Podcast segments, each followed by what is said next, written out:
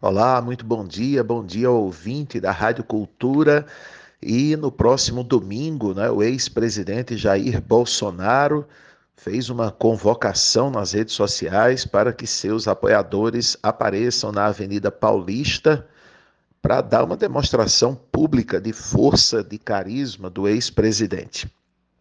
O Pensa Comigo hoje quer fazer uma reflexão sobre isso. Né? Primeiro que o Bolsonaro está acuado, né? depois da divulgação de imagens de uma reunião em que todos, da forma mais cínica possível, conversam sobre o golpe, a divulgação dessas imagens aí provocou uma reviravolta aí nas acusações. O Bolsonaro teve o seu passaporte apreendido pela Polícia Federal e parece caminhar a passos relativamente largos para a prisão. Aliás, prisão é uma coisa que faz parte da nossa democracia desde a redemocratização. Né? O único presidente que não sofreu com esse tipo de situação foi o ex-presidente Fernando Henrique Cardoso. Né? O Lula foi preso por corrupção, o Collor sofreu impeachment, a Dilma sofreu impeachment, o Temer já visitou a cadeia e o Bolsonaro parece estar caminhando agora para o mesmo destino marcar uma reunião, ou melhor, uma manifestação na Avenida Paulista, a principal avenida do país, no próximo domingo, é, claro, uma tentativa desesperada de produzir notícia a partir de fotografias. Bolsonaro sabe do risco que corre. Se os seus apoiadores vierem com faixas pedindo intervenção militar, pedindo o fechamento do STF, como acontecia nas manifestações enquanto ele era presidente, ele sabe que isso pode agravar ainda mais sua situação. Por isso, pediu que os apoiadores não levassem, abre aspas, faixa ou dizeres contra quem quer que seja, fecha aspas.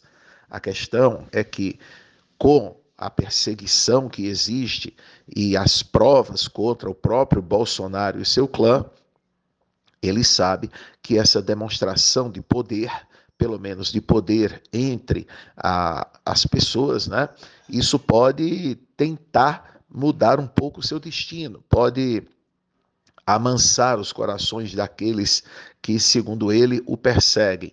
Mas a gente sabe que na prática isso é muito difícil. Fala-se aí da expectativa de até 300 mil pessoas na Avenida Paulista para apoiar o Bolsonaro.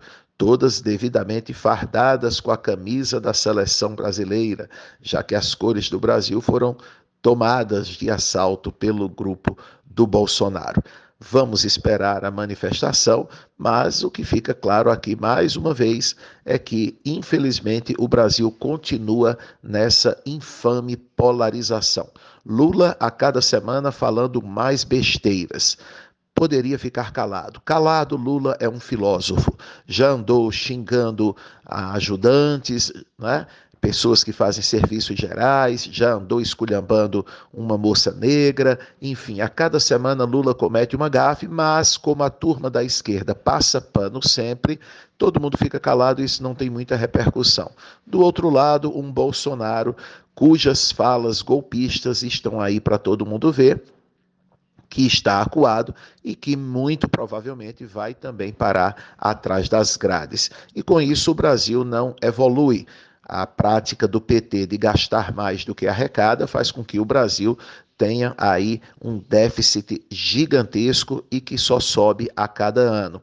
Mas parece que as pessoas não estão muito preocupadas com isso. Continuam naquela ladainha do Lula versus Bolsonaro, como se fosse um grande fla-flu em dia de domingo no Maracanã.